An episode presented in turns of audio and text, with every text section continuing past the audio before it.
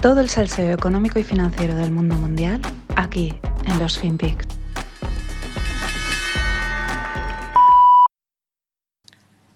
Uh, prices have gone up. And families and individuals are dealing with the realities of, of the, that bread costs more, that gas costs more.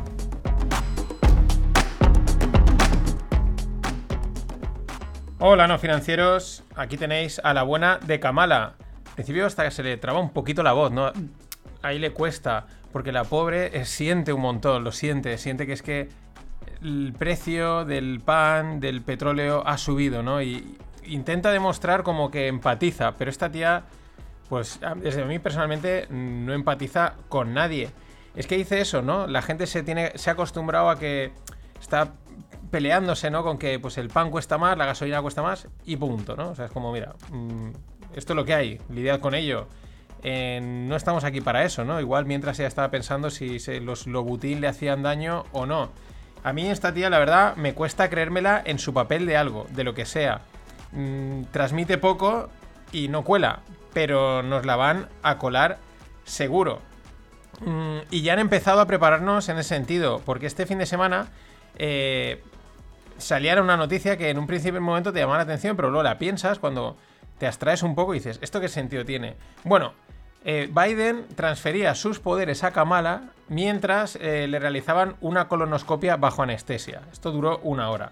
Y esto era como noticia, ¿no?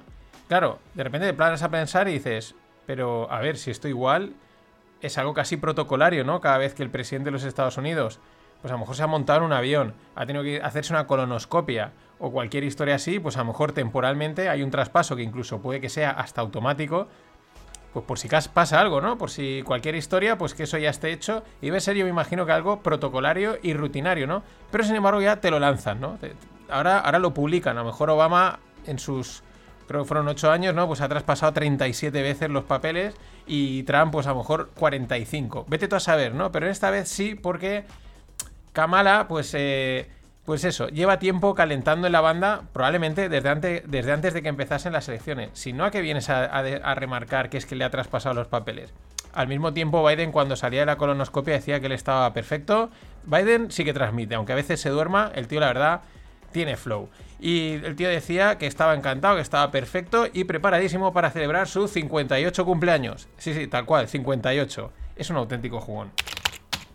Pero volviendo al vídeo de Kamala, o al audio de Kamala, y, la inflación, pues los bancos centrales y los gobiernos pues llevan buscándolo años, llevan años intentándolo de una manera sutil, que si el objetivo es el 2, el 3%, etcétera. Eh, y ahora que parecen haberla conseguido, pues la verdad, no está muy clara su postura, sobre todo por discursitos como este o los de Lagarde, ¿no? Es, por un lado da la sensación que, que, quizás es más de lo que esperaban y les está incomodando, ¿no? Es como, ah, esto no es, queríamos el 2, no el 5, el 6 igual la gente se queja, ¿no? Pero por otro lado, con discursos como este, o como el de Lagar, que, que dice que, bueno, que los que la subida reciente de los precios, pues que no es bienvenida y que es dolorosa. Y que van a tomar preocupaciones, ¿no? Que se van a preocupar por ello, ¿no? Es como muy, bueno, di esto y venga, a comer al restaurante de cinco estrellas, ¿no?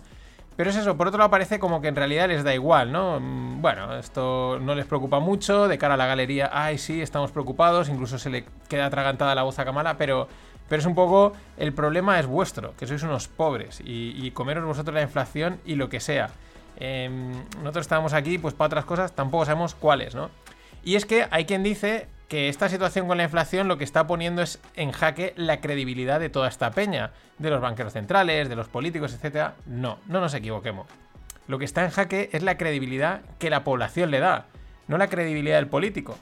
Porque es en jaque son las ganas que tiene la gente y los medios de tragarse lo que les cuentan. Desde hace tiempo todo esto son perfiles políticos, Lagar, Powell, etc. Y por lo tanto expresan lo que la gente quiere oír. Le dan la patada hacia adelante al balón y ya veremos qué sucede. Luego, pues vienen las excusas, no se podía saber, etc. Pero claro, mientras el río suena, ellos se suben al carro y pronuncian el clásico sujétame el cubata. ¿Pues esto por qué?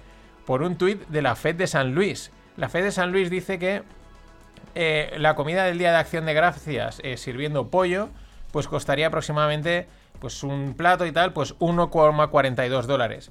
Pero la fe de San Luis, ojo, pero que si en vez de ser pollo sirviesen una comida basada en soja, eh, pues con el mismo número de calorías, ¿no? Para que tampoco te quedes ahí con hambre y tal y no te puedan decir que nutricionalmente es inferior, costaría 66 céntimos. Tachan, esta es la solución para la inflación. La solución para la inflación no es dejar de imprimir dinero, no es ver cómo se pueden solucionar los problemas energéticos, los problemas de, de la cadena logística. No, la solución es que comas soja, que te olvides del pollo, que te olvides de la carne y de estas cosas de ricos, porque esto solo va a ser para los ricos, y te ya está, y te comas soja, y ya está, que tiene las mismas calorías, que no te preocupes, o bueno, o sí.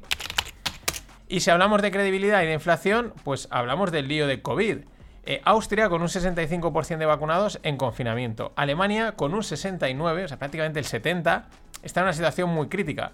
Al menos esta gente de Centro Europa les cuesta un poco más mentir. No es que no mientan, pero les cuesta un poquito más. Merkel decía que este repunte está siendo peor de lo que han visto nunca. Y dice que las, vacunas no son suficientes y que son necesarias eh, confinamientos más estrictos. Al mismo tiempo, porque esto es jugar en la de cal y la de arena, ¿no? Eh, al mismo tiempo, por otro lado, dice, o sea, dice las vacunas no son, no son suficientes, con lo cual te tienen que confinar, con lo cual pues tampoco necesitas a lo mejor la vacuna.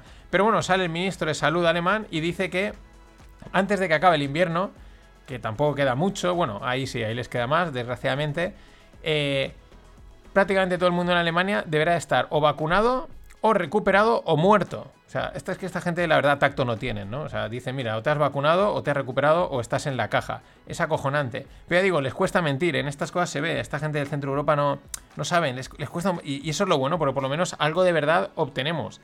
Pero seguimos, seguimos bajando, bueno, subiendo, porque está ahí en medio. Holanda, con más del 70% de vacunados, igual. Esto es lo que vaticina JP Morgan. Dice que si la tasa de crecimiento de infecciones en Holanda continúa, el pico local de. O sea, el pico de capacidad de los hospitales visto en enero del 2021, es decir, casi un año, va a ser superado en apenas dos días. Y que el mayor pico de capacidad de, los hospitales, que es el que se vio en marzo del 2020, será lo van a superar en apenas siete días. Esto se desmorona por todos los lados. Y va a seguir saliendo gente a intentar contar historias y no, es que no sé qué, porque tal, es que el otro, es que si la mascarilla va por aquí y por allá. Pero esto cuesta cada vez más de creer todo el rollo este en el que nos están metiendo. Porque nos vamos down under, nos vamos a Australia. En Australia están enviando a los positivos por coronavirus a campamentos de cuarentena. Sí, sí, campamentos. Esto es de película de terror. Lo sorprendente es que aún conserven algo de, de credibilidad. La culpa es nuestra. Y para acabar con todo este meollo, pues uno de los, de los que están ahí candentes desde verano, los mercados de energía, otro de tantos líos que hay en marcha.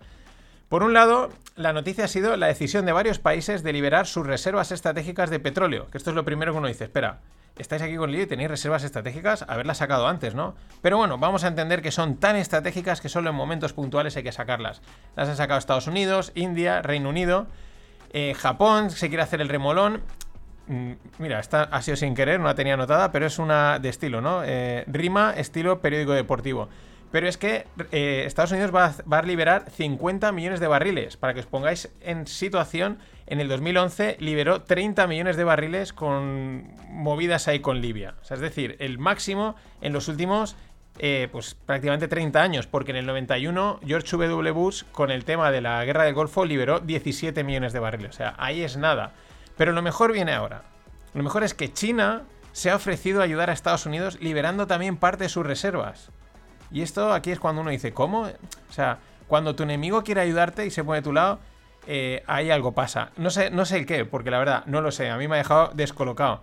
Pero yo sería para sospechar. Eh, quizás no deberíamos de haber liberado las reservas si estos también quieren liberar las suyas. O vete tú a saber qué. En cualquier caso, en primera instancia, ¿qué hacía el petróleo? Subir. Subir debería de caer. Si sacas más petróleo al mercado, debería de caer. Pero no, el petróleo, los mercados hoy en día están de una fiesta que te cagas. Y al mismo tiempo, sin dejar la crisis energética, la eléctrica en Europa sigue avanzando. Alemania va a pagar el megavatio a 241 euros, el tercer precio más alto de su historia. Acaba de leer hace nada eh, un, que ya se han congelado eh, no sé qué mar del norte, de allí por Rusia, y ya se han quedado dos, dos cargueros atascados. O sea, como que ha entrado de repente el frío. Veremos a ver. Sin embargo, con todo este panorama así de incertidumbre, porque claro, al final los cierres estos, los confinamientos, por lo que pueden hacer es retrasar la recuperación económica, más dudas, etcétera, no importa. En el año 2021, el SP500, ya sabéis, el índice de referencia en todo el mundo, ha marcado más máximos históricos eh, que casi nunca. O sea, concretamente ha marcado 66 solo superado por los 77 máximos históricos que marcó el SP500 en el año 1995. Lo dicho, no perdamos la perspectiva de que estos mercados han perdido la perspectiva.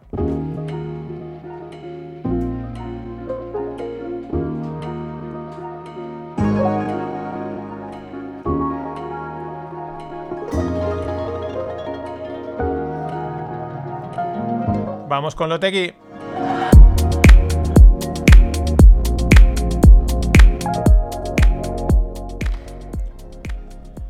Bueno, la semana pasada comentaba el taking private de la empresa de colchones Casper y no era malo, al contrario, el, fondo de private equity eh, que compraba Casper pues demostraba el potencial que observa en el sector de productos para el sueño y lo demostraba al pagar un precio por las acciones muy superior al que está en el mercado, prácticamente el doble. Pues bueno, hoy tenemos una propuesta interesante que está calando mucho en Europa y es también del tema del sueño, pero llama la atención, se llama eh, la, startup se llama Pod Pro Cover y es una funda que se pone cubriendo el colchón y que integra tecnología. Y esta tecnología permite modificar la, temperatura del colchón por partes, por si es un, por ejemplo un colchón para dos personas, pues cada parte tiene su temperatura, registrar datos del sueño de cada una de las partes, eh, no solo datos del sueño, sino del cuerpo, constantes vitales, e incluso te despierta con una suave vibración y un cambio de temperatura. Ya digo, todo de manera individualizada, para una o para las dos partes. Ojo, muy interesante porque se ve que lo están petando y atentos al boom de los e-commerce dedicados al sueño, colchones, fundas, almohadas, despertadores, cremas, olores, tecnología y tecnología asociada, porque creo que no vamos a parar de ver mm, de este tipo de noticias. Y bueno, eh, la noticia, una de las noticias de estas que es que mola, ¿no? Del mundo cripto, eh, tiene, tiene un poquito de todo, ¿no?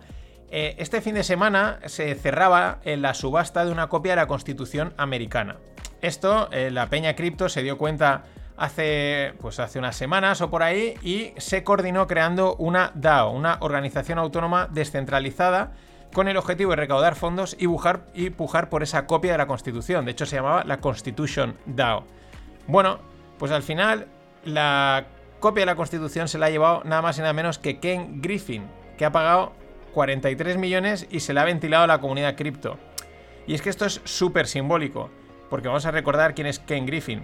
Es un filántropo que te cagas, compra muchas obras, las dona. Pero ¿de dónde viene su fortuna? Pues Ken Griffin es el fundador de Citadel, uno de los malvados y de los grandes hedge funds del mundo, de estos que están metidos en todas las jugadas desde Chicago. Por lo tanto, la jugada tiene ese simbolismo brutal. Las finanzas tradicionales y rancias le virlan la tostada a las finanzas alternativas y renovadoras. Pero es que, y esto es también lo divertido, Ken Griffin sabía cuánto dinero había recaudado la Constitution DAO. Ya que, como es transparente, pues sabía que habían pedido que tenían unos 40 millones, más las comisiones, y dice, pues nada, solo tengo que ofertar, un poquito más, solo tengo que hacer lo que hago con mi hedge fund y con Robinhood, hacer un poquito de front running, leer las órdenes, saber qué es lo que van a ofertar y yo lo compro antes y arreglado. Es cuanto menos muy, eh, pues, gracioso, simbólico, como lo queramos ver. Lo dicho, el mundo cripto mola mucho y tiene mucha potencial, pero a un padre no le vas a enseñar a hacer hijos. Y yo creo que les queda mucho por aprender de los grandes tiburones de los mercados, porque el Wall Street es de lo más competitivo que hay y están los más, listos y más cabrones están allí metidos, no están en ningún otro lado. Es igual que el titular que avisaba hace unos días, que me llamaba también mucho la atención, no he podido recuperar la copia, pero lo tengo en la mente, que decía que los hedge funds iban a invertir muy fuerte en cripto, o sea, están avisando que lo van a hacer y que me presenten a esos hedge funds que avisan con antelación de lo que van a hacer. Ya te digo yo lo que están haciendo, deshacerse lo que de lo que tienen. Por eso te avisan que es que van a comprar, para que vayas tú a comprar y ellos te vendan. Si esto es más viejo que el hombre. Hasta mañana. Queuing for petrol. Queuing for petrol. Queuing for petrol. But I'm on a horse. I'm on a horse. I'm on a horse. I don't need petrol, cause he runs on carrots. He runs on carrots. He runs on carrots. I don't need petrol, cause I'm on a horse.